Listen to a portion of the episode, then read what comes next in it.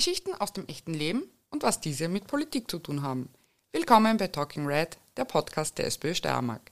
Ich darf heute zwei Gäste begrüßen, mit denen wir uns zur Frage, ob es den 1. Mai überhaupt noch braucht, unterhalten werden.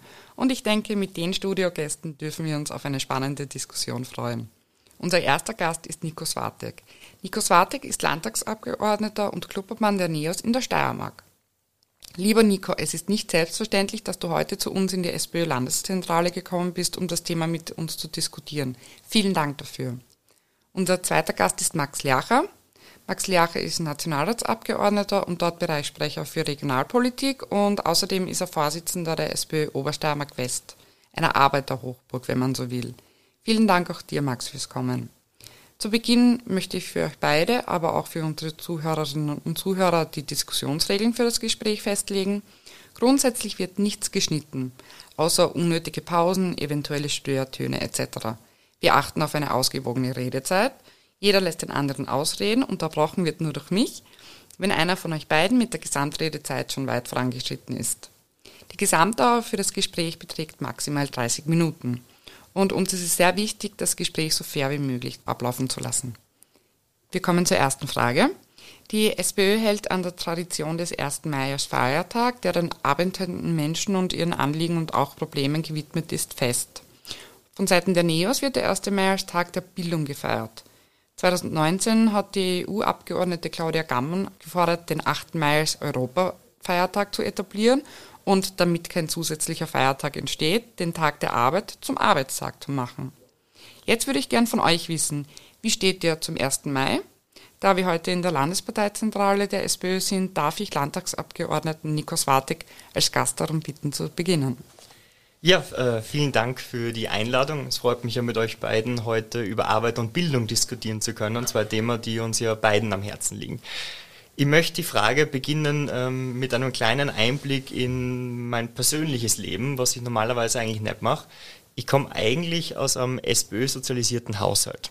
Meine Oma, die war eine treibende Kraft in der SPÖ-Bezirkspartei Fürstenfeld und dementsprechend also ist mir bewusst, welche Erfolge die Arbeiterinnenbewegung feiern kann und damit auch der 1. Mai. Und es geht ja um Tag der Arbeit sehr stark um Selbstermächtigung. Die Selbstermächtigung gegenüber dem Adel, gegenüber den Industriellen und vor allem auch um das Aufstehen für seine eigenen Rechte. Und genau diese Aspekte sehen Veneos derzeit im 21. Jahrhundert vor allem in der Bildung wiedergegeben. Die Bildung als Schlüssel zur Selbstermächtigung. Die Bildung als Schlüssel, der die Tür und Tor öffnet, dass du später das tun kannst, was du gerne tun möchtest. Und daher ist es unsere Idee, den Tag der Arbeit um den Tag der Bildung zu erweitern und da eigentlich Hand in Hand zu gehen. Vielen Dank, Max. Ja, auch vielen Dank für die Einladung. Ich möchte jetzt der Großmutter gratulieren, weil in Fürstenfeld Sozialdemokratin zu sein, ist nicht immer einfach in so einer unglaublichen Hochburg auch der ÖVP. Das heißt, die war sicher leidenschaftlich äh, und, und das gefällt mir sehr, sehr gut. Ich glaube, die Bildung, wenn man die Sozialdemokratie geschichtlich betrachtet, dann sind wir aus Bildungsvereinen entstanden, Arbeiterbildungsvereinen entstanden und die Bildung als Befähigung und Ermächtigung äh, vor allem gegenüber Strukturen zu sehen, die, die unterdrücken und sich mehr nehmen, als ihnen zusteht. Das ist, glaube ich, etwas, was uns sogar in dieser Analyse eint. Ich selbst finde ja auch, dass die Sozialdemokratie mit all dem, was jetzt passiert ist, den 1. Mai auch anders begreifen muss. Nämlich nicht mehr so stark in einer Tradition als Feiertag, sondern ausgehend von dieser unglaublichen Rekordarbeitslosigkeit wieder als eine Art Kampftag zu begreifen. Der Tag der Arbeit ist angesichts dessen, was bei der ATP in Spielberg passiert ist, angesichts dessen, was wir gerade bei MAN erleben, angesichts des Marktversagens, das wir in Österreich und auf der Welt gerade sehen, für mich wieder ein Tag, der uns nicht äh, Traditionen beleben lassen sollte, sondern den wir wieder kämpferischer auf der Straße begreifen, so es möglich ist nach Corona wieder. Aber der sollte vielmehr Auftrag sein, Strukturen anders und Systeme anders zu betrachten. Stichwort Corona. Am 1. Mai geht es ja vielfach auch um Kapitalismuskritik und Konsumkritik und gerade die Corona-Krise hat gezeigt, dass der Markt nicht alles regelt und es Interventionen des Staates braucht. Stichwort Kurzarbeit, Corona-Hilfen. Und gerade in dieser Frage haben die Neos und die Sozialdemokratie sehr unterschiedliche Ansichten. Meine Frage an euch beide, Wie wichtig sind die Steuerungsmechanismen durch den Staat oder sollen wir mehr in die Hände des freien Markts legen? Max? Ich habe da eine klare Meinung dazu. Also der Markt hat in vielen Bereichen versagt. Also ich weiß, wo ich warne als Sozialdemokrat ist, dass wir mit DDR-Konzepten herkommen, weil das ist überholt. Ja, die verstaatlichte in der Reinkultur ist äh, gescheitert, aber auch der reine Neoliberalismus, das heißt der freie Markt regelt alles, ist meiner Meinung nach gescheitert. Das heißt, dass, wenn man eine progressive Kraft ist, dann hat man zu erkennen, wo funktioniert er nicht mehr für die alltäglichen Leistungsträgerinnen und Leistungsträger. Und das sieht man zum Beispiel bei MAN unglaublich gut. Wir haben dort ein Werk, das Gewinne erwirtschaftet Jahr für Jahr, Vorjahr noch eine Standortgarantie von VW bekommen und nichtsdestotrotz schließt der Konzern jetzt dieses Werk mit fadenscheinigen Argumenten nur, um den Profit zu maximieren. Und Profit ist in Ordnung, Gewinn ist in Ordnung, aber nicht immer dauerhaft auf Lasten der ganz normalen Leute in diesem Land. Und dort braucht es den Staat als Interessensausgleich, der Regeln schafft, um Waffengleichheit mit vielen anderen zu schaffen, äh, die, die über Staaten, die über diesen Regeln stehen.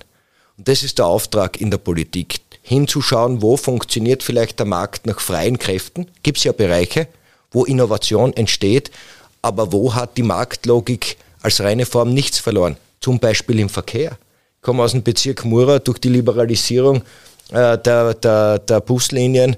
Mein Vater ist Buschauffeur ist nicht gerade zu einer Attraktivierung gekommen. Im Gegenteil, es sind viele Linien aus Gewinnmaximierungsgründen zugesperrt werden. Und deswegen ist der öffentliche Verkehr für mich eher ein, ein Gebiet, das wir gemeinwohlökonomisch beziehungsweise äh, ohne die, die reinen äh, freien Marktregeln betrachten sollten. In der Pflege zum Beispiel dasselbe.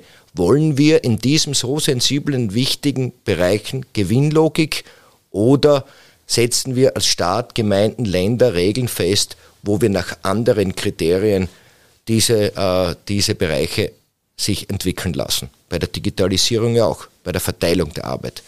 Und da finde ich, da finde ich, da muss man Kapitalismuskritik üben, weil der Kapitalismus all das ausgeprägt hat.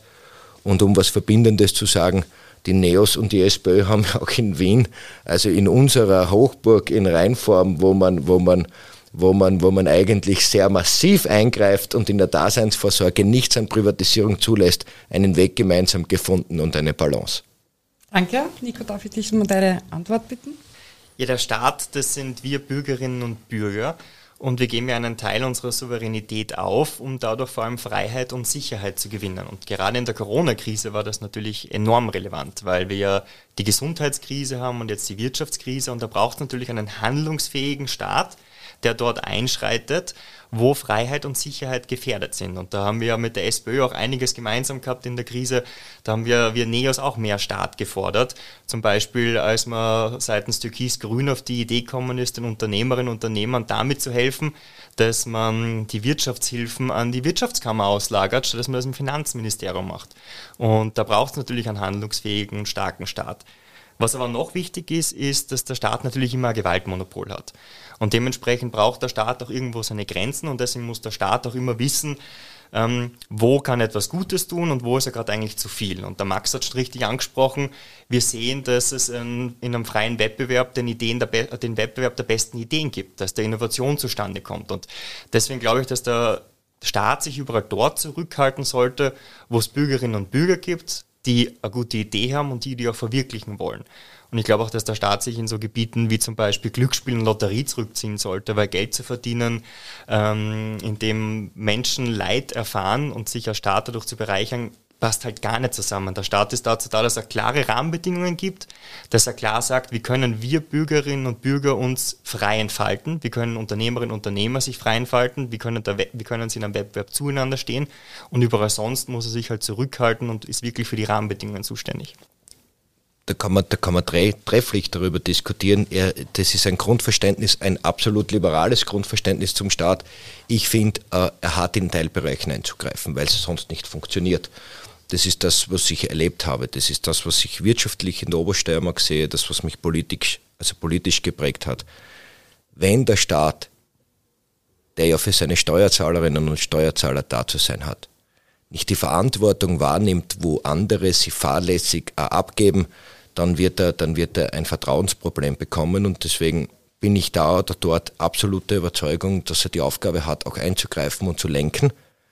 Nicht über die persönliche Freiheit hinweg, das haben wir gelernt in der Geschichte, aber sehr wohl in Dynamiken, vor allem in Wirtschaftskreisläufen, wo wir ja merken, dass es ohne staatliche Lenkung und Regeln nicht zu einem Wohlstand für alle kommt, sondern rein nur, dass bei ein paar wenigen, die eh schon viel haben, mehr wird. Das ist eine Logik, die, glaube ich, nicht äh, gemeinwohlökonomischen Kriterien entspricht und deswegen darf man hier als Staat mit politischen Mehrheiten Regeln setzen. Das ist ja das Gute.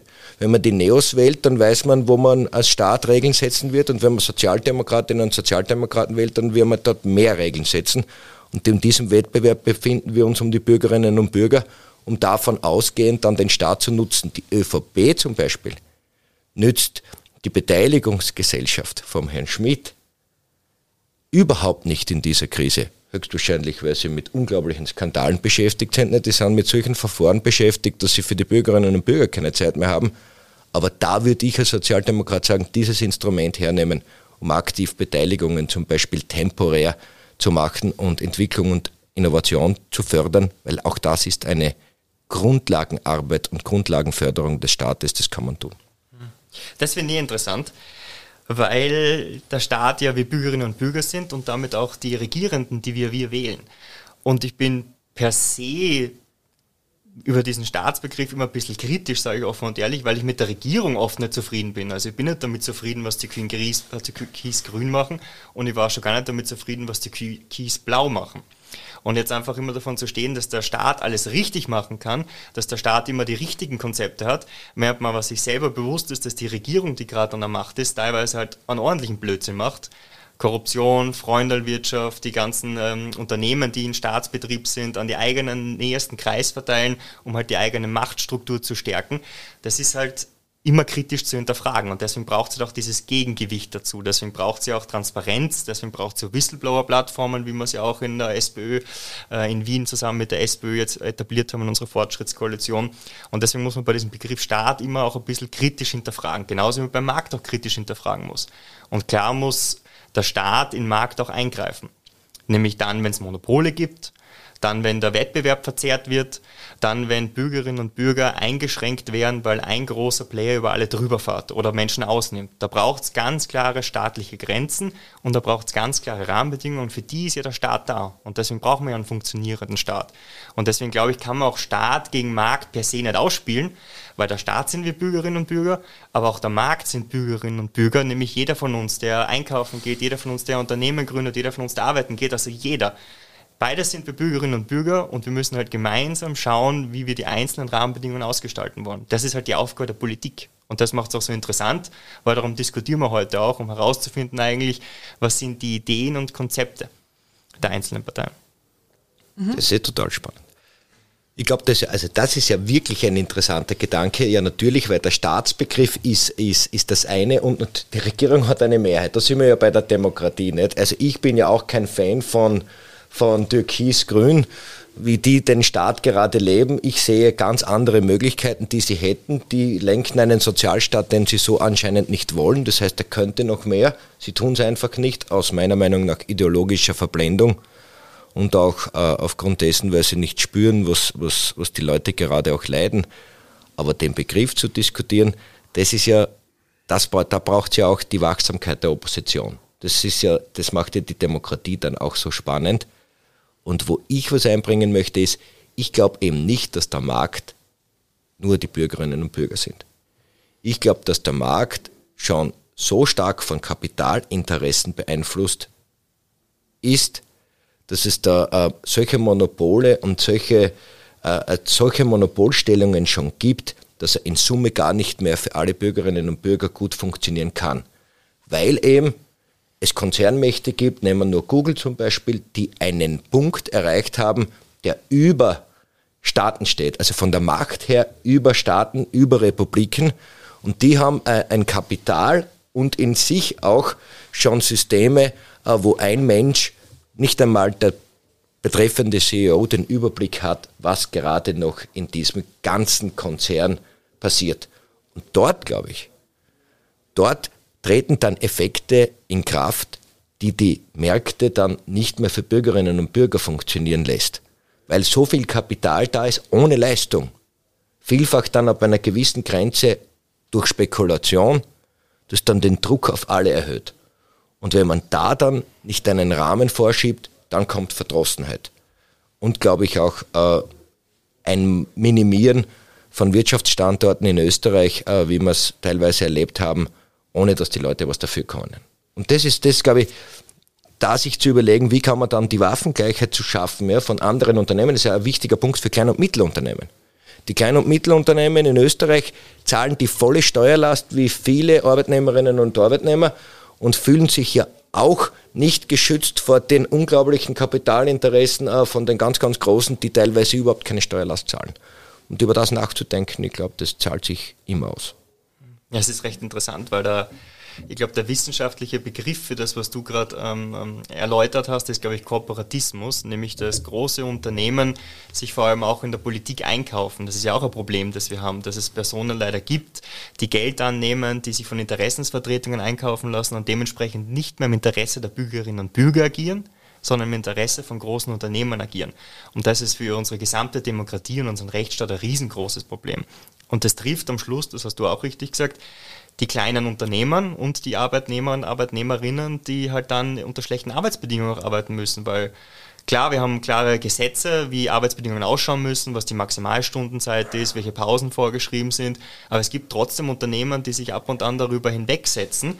Und genau da braucht es den stark, den, den handlungsfähigen Staat, der auch in der Lage dazu ist, seine Gesetze, die beschlossen worden sind, auch exekutieren zu können und zu schauen zu können, dass es dazu nicht kommt. Wo zieht ihr die Grenze, wo ihr sagt, das ist ein Bereich, wo der Staat nicht mehr eingreifen soll? Überall dort, wo es genug Wettbewerb gibt und die einzelnen Unternehmer eingeschränkt werden, weil halt der Staat hat viel Kapital im Hintergrund. Das muss man auch dazu sagen. Es gibt nur Unternehmen, die viel Kapital haben, sondern auch der Staat hat viel Kapital. Brauchen wir uns nur schauen, wie viel die Bundesregierung jetzt für Werbung ausgibt. Das ist ja eigentlich auch ein Wahnsinn, dass da pro Tag über eine Million Euro in Inserate reinfließt und in Werbung reinfließt. Das ist auch irgendwo eine Verzerrung irgendwohin jetzt, ähm, was, was, was, was die, die, die Öffentlichkeitsarbeit nach außen vertritt. Und wenn du dieses enorme Kapital dazu nutzt, um in einen Wettbewerb mit einem Privaten zu treten, dann ist es halt nicht im Interesse der Bürgerinnen und Bürger, mhm. weil du damit den Markt verzehrst. Und es gibt dann auch so Bereiche, wo ich glaube, dass sich der Staat dann auch zurückziehen sollte, wenn er sieht, dass das gerade der Wettbewerb ohnehin gegeben ist. Und ein Beispiel zum Beispiel, ähm, es ist zum Beispiel relativ wichtig, und das ist ja auch einer, einer der Grundvoraussetzungen, dass ähm, jeder, der ähm, leider verstirbt, auch äh, eine Beerdigung erhält und begraben wird. Aber ich glaube, wenn wir in einem Raum zum Beispiel sehr viel Bestattungsinstitute haben, dann muss der Staat nicht noch zusätzlich ein Bestattungsinstitut anbieten. Ich glaube, wenn dann genug Wettbewerb ist, dann sollte er sich da zurückziehen und wenn dieser Wettbewerb nicht mehr besteht, wenn es da Monopolbildung gibt oder sonst irgendwas, dann kann er wieder beginnen, ein Bestattungsinstitut ähm, zu gründen.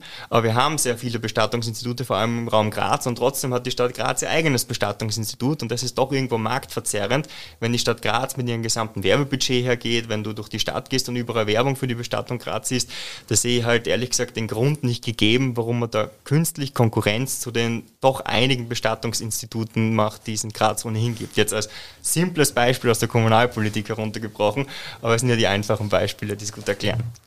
Max, wie deckt sich das mit deinem Wirtschaftsverständnis? Dieses Beispiel hätte unglaubliche Sprengkraft in Wien.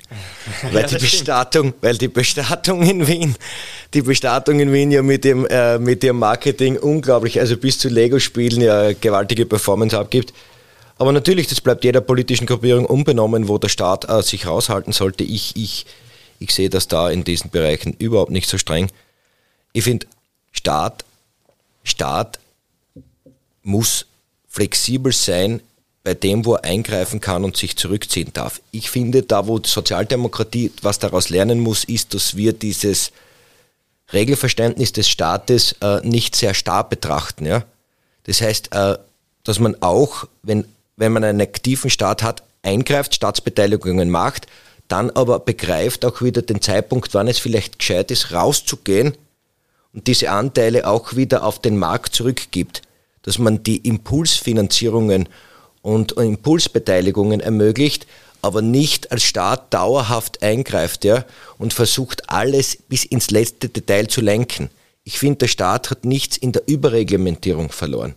In diesem detailverliebten äh, Beamtenwirken, äh, äh, wo niemand mehr versteht, Unternehmerinnen und Unternehmer, Arbeitnehmerinnen und Arbeitnehmer, was das bedeutet. Dort, finde ich, sollte sich Staat zurücknehmen und sich konzentrieren auf die großen Aufgaben, die es heute gibt, nämlich Gerechtigkeit, Fairness äh, und Wohlstand zu schaffen und gerecht zu verteilen. Von mir aus können wir über die Bestattungen diskutieren, dass die nicht überall äh, mit einer Gemeinde äh, dabei sein müssen. Aber wichtig ist, dass zum Beispiel jeder arme Mensch in Österreich ein Begräbnis bekommt. Und das vom Staat garantiert ist. Ja. Dort gibt unser System Würde jenen zurück, die viel geleistet haben. Und was ich sehe in den Systemen, wie sie heute funktionieren, ist, die, die arbeiten, die, die leisten, die werden in Wahrheit nicht mehr reich dadurch, die kommen an eine gläserne Decke, die sie nicht durchschlagen können. Dort sehe ich eigentlich die Sozialdemokratie. Dafür da die Decke zu durchschlagen, um denen, die da oben ohne Leistung nur mit Spekulation Gewinne machen, etwas wegzunehmen, prozentuell gleich viel wie alle anderen geben. Das halte ich für fair und ich glaube, da muss man Regeln schaffen und darf nicht nur auf den Markt vertrauen. Wenn es jetzt eben um die faire Verteilung von Arbeit geht, wenn es um die faire Verteilung von Vermögen geht und von Wohlstand, seht ihr das vereinbar mit der freien Marktwirtschaft, mit dem freien Treiben der, des Marktes ohne staatlichen Eingreifen? Ja, ohne staatliches Eingreifen geht nie, weil du kannst heutzutage nicht einmal Unternehmen gründen, ohne zum Staat zu gehen und dich anzumelden und die Rahmenbedingungen einzuhalten. Also wir brauchen, der Staat hat die ganz klare Aufgabe, die Rahmenbedingungen zu machen, dass die einzelnen Akteure in einem fairen Wettbewerb zueinander stehen können. Da braucht es immer einen Staat. Denn wenn es keinen fairen Wettbewerb gibt, dann kommt es zur Monopolbildung. Da kommt es dazu, dass halt große Unternehmen kleinen die Tür zumachen, dass sie überhaupt reinkommen in den Markt, dass sie überhaupt ihre Produkte anbieten können. Aber das große Ziel ist, und da sind wir uns recht einig, ist für alle Wohlstand zu schaffen. Und die große Frage ist, wie schaffen wir das, diesen Wohlstand zu schaffen und auch fair zu verteilen? Und da sehen wir als NEOS halt Bildung als den zentralen Schlüssel. Denn Bildung ist der Schlüssel zur Selbstermächtigung. Und wir haben in Österreich ein Riesenproblem im Bildungssystem. Wir haben 25 Prozent der Kinder, die mit 14 nicht sinnerfassend lesen und schreiben können. Das sind Leute, die kommen aus der Schule raus, gehen beim Supermarkt rein und haben Probleme, die Etiketten dort zu lesen. Das sind Personen, die vermutlich einen Großteil ihres restlichen Lebens auch beim Arbeitsmarktservice verbringen werden. Das sind Personen, die haben gar nie die faire Chance erhalten, dass sie sich selber einen Wohlstand aufbauen können. Und es ist doch die Aufgabe des Staates, für alle die faire Startbedingungen zu sorgen. Weil wenn wir bei einem 100-Meter-Sprint wären und der Max startet jetzt 10 Sekunden ähm, vor, vor jemand anderem, dann würde auch jeder sagen, das ist unfair, Max. Aber heutzutage starten bei uns einige Kinder mit weitaus größeren Vorteilen, weil sie in der richtigen Postleitzahl geboren sind. Bildung ist noch immer ein großer, Teil, ein großer Unterschied auch zwischen den einzelnen Postleitzahlen. Wo gibt es überhaupt Kindergärten? Wo gibt es gute Schulen unter Anführungszeichen? Das hat ja auch jeder sowas, eine gute Schule, was eine schlechte Schule. Aber es ist vor allem auch eine Frage des sozialen Standes. Und wir wissen ja, dass Bildung sozial selektiv ist. Wir wissen, dass nur 37 Prozent von Arbeiterinnenkindern überhaupt die Matura abschließen und nur ein Prozent am Schluss überhaupt ein Doktorat abschließt. Und da müssen wir halt ansetzen in unserem Bildungssystem und dafür zu sorgen, dass jedes Kind die gleichen Chancen hat. Und das heißt vor allem in der frühkindlichen Bildung anfangen, das heißt, was wir näher fordern, einen Rechtsanspruch auf eine Kinderbildungseinrichtung mit dem ersten Lebensjahr denn derzeit ähm, musst teilweise Glück haben, dass du im richtigen Ort wohnst und dann musst du noch Glück haben, dass die Kinder, Kinderbildungseinrichtung auch noch einen Platz hat für dein Kind und dann bist du auf einer Warteliste und wartest vielleicht noch ein Jahr. Teilweise gibt es Gemeinden, da musst du dein Kind anmelden für den Kindergarten, nachdem das Kind auf der Welt ist oder teilweise schon davor, weil die Plätze so rar sind. Und das ist halt nicht der Weg, den wir gehen können. Und wenn wir zu Wohlstand wollen, wenn wir Selbstermächtigung wollen, dann kann man an Bildung auch nicht vorbei und deswegen ist bei uns NEOS immer das Bildungsthema so zentral. Mhm. Max, du einen kurzen Einwurf zum Thema Sozialdemokratie? ich möchte zur Gerechtigkeit, wenn du wüsstest, wie unsportlich ich bin, wärst du absolut konform mit den 10 Sekunden Vorsprung, nicht? weil das würde dann die, die Chancengleichheit ausmachen. da möchte ich, da möchte ich gar nicht viel ergänzen, weil da haben die Neos äh, einen sehr, sehr ähnlichen Zugang wie die Sozialdemokratie. Ähm, ich würde sogar selbstkritisch zu unserer Bewegung auch sagen, da haben wir leider nicht alles geschafft in Regierungsverantwortung, was wir schaffen hätten sollen.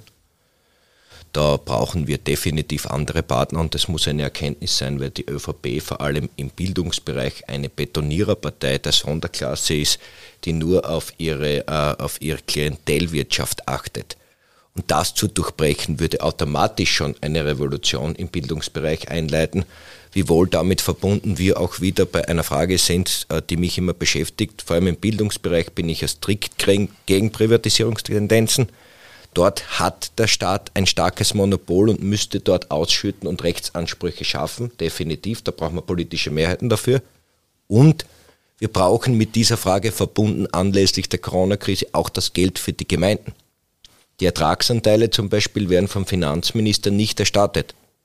Das heißt, die Gemeinden bekommen einzelne Pakete, aber nicht den vollen Ausgleich ihrer sogenannten Ertragsanteile, ihrer Steuer, äh, ihre Steueranteile, die sie bekommen, aufbauend auf den Finanzausgleich, die brauchen die dringend, damit sie jetzt in der Krise, das wollen sie ja, investieren können in Kinderbetreuungseinrichtungen, in pädagogische Einheiten, in Schulbauten und, und, und. Recovery Fonds. Wir kriegen 3,5 Milliarden Euro von der Europäischen Union. Nix. Also stimmt nicht. Muss immer seriös bleiben. Fast nichts fließt in die Bildung. Wo, wo reden wir von der Digitalisierung? Wo sind die Tablets für die Schülerinnen und Schüler? Wo, wo reden wir von der Modernisierung der, der, der, der pädagogischen Einrichtungen? Wo machen wir für die Frühchen, äh, für, die, für, die, für die Einjährigen äh, äh, ganztägige Betreuungsformen in einer Qualität, wie sie sich alle verdienen, gleich gut in Stadt und Land? Und das ist eine Verteilungs-, eine Umverteilungsfrage, wo der Staat gefordert ist. Und da wären wir sicher dabei, ja. Da wissen wir ja auch, was wir beschlossen haben. Da da muss man nur bei der Sozialdemokratie auch sagen, da müssen wir auch den Elan äh, und jede politische Achse schließen, um hier zu kämpfen, weil das ist Zukunft, das ist natürlich äh, Befreiung von ganz, ganz vielen, äh, hineinführen in ein gutes Leben und eine Grundaufgabe auch unserer Bewegung, aber immer auch gepaart mit dem Gedanken, wie funktioniert dieses System. Mhm. Ich möchtest du noch was ergänzen? Ja, Unsere Kinder werden vermutlich später einen Beruf ausüben, dessen Titel können wir uns noch gar nicht vorstellen. Aber die sind in einem Bildungssystem gefangen, das halt auf Maria Theresa zurückgeht. Und in einem Bildungssystem gefangen, in dem halt auch der Beruf der Lehrerin oder Lehrer, der Pädagogin auch nicht wertgeschätzt wird.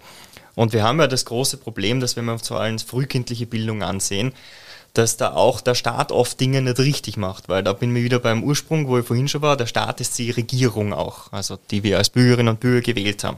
Und da haben wir ja in der, in, in der Steiermark, aber eigentlich in ganz Österreich ja auch so abstruse Situationen, dass bei uns die Gruppengrößen viel zu groß sind. Dass wir zwar wissen, dass das Elementarpädagoginnen zu Kinderverhältnis 1 zu 8 sein sollte, wenn man sich ähm, äh, fortschrittliche Länder anschaut oder Empfehlungen der OECD anschaut. Und in Österreich haben wir eine Pädagogin und ein Betreuer auf 25 Kinder. Und dann sagt man in der Steiermark zum Beispiel, es wird 35 Millionen Euro kosten dass man hier besseres Betreuungsverhältnis herstellt. Und gleichzeitig gibt man aber Unternehmen, die auch die Sozialdemokratie öfter kritisieren, wie zum Beispiel die Auer, das Geld hinten rein, unter Anführungszeichen, während man bei der Bildung das Geld wieder nicht hat. Und das verstehe ich halt teilweise dann auch nicht, warum man halt immer das Geld hat, wenn es gerade irgendwo um ja was anderes geht als Bildung. Und wenn bei Bildung, wenn wir über Bildung diskutieren, kommt als erstes immer das Argument Geld, Geld, Geld. Ein anderes Beispiel zum Beispiel, und das ist an sich ja schon absurd, da mache ich jetzt auch den Bogen wieder zur Arbeit, weil darüber wollen wir auch diskutieren, ähm, ist ja, dass ähm, man nicht nur Schulen und Kindergärten bauen muss, sondern man muss vor allem auch ein Personal dort zur Verfügung stellen.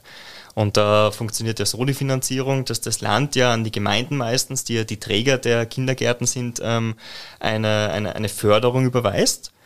Und das ist, diese Förderung richtet sich aber interessanterweise nicht nach der wahren Summe, die die einzelnen Arbeitnehmerinnen dort erhalten, sondern es ist einfach ein Durchschnittswert.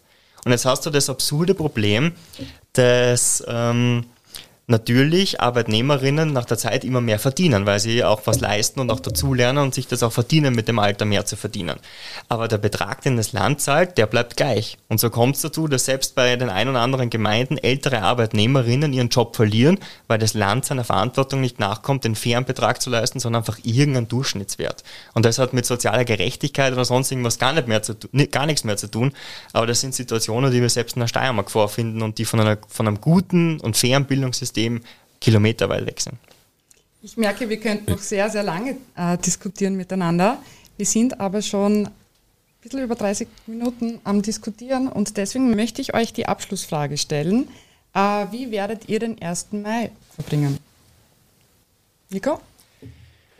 Ja, wir wollen als NEOS den 1. Mai wieder die Bildung in den Fokus rücken, klarerweise. Und das ist vor allem jetzt in der Corona-Krise mit der, wie ein Brennglas, die die Fehler in unserem System auch aufgezeigt hat, die fehlende Digitalisierung aufgezeigt hat, äh, wo wir das vor allem online machen, auch auf Social Media, auch mit einer Online-Diskussion mit unserem Bildungsstadtrat auch in Wien, den Christoph Wiederkehr. Ähm, und am Nachmittag, wenn ich noch Zeit habe, dann gehe ich hoffentlich, wenn das Wetter schön wird, wandern. Okay, Max? Ich bin bei einen, einigen Online-Videokonferenzen und Videoaufmärschen äh, der Sozialdemokratie dabei, werde dort überall meine Stimme erheben gegen diese Bundesregierung und wie sie mit arbeitenden Menschen in diesem Land umgeht, weil das haben sie sich so nicht verdient. Und werde überall auch dazu sagen, dass wir ein anderes System brauchen, wo der Staat eine wichtige Rolle spielt und faire Rahmenbedingungen schafft, egal von der Bildung bis hin äh, zu, zur Arbeitszeit weil das haben sich die Leute verdient, die haben lange genug gezahlt und jetzt soll was zurückkommen. Und da sind wir als Sozialdemokratie gefordert. Vielen Dank euch beiden fürs spannende und angeregte Gespräch. Danke. Danke.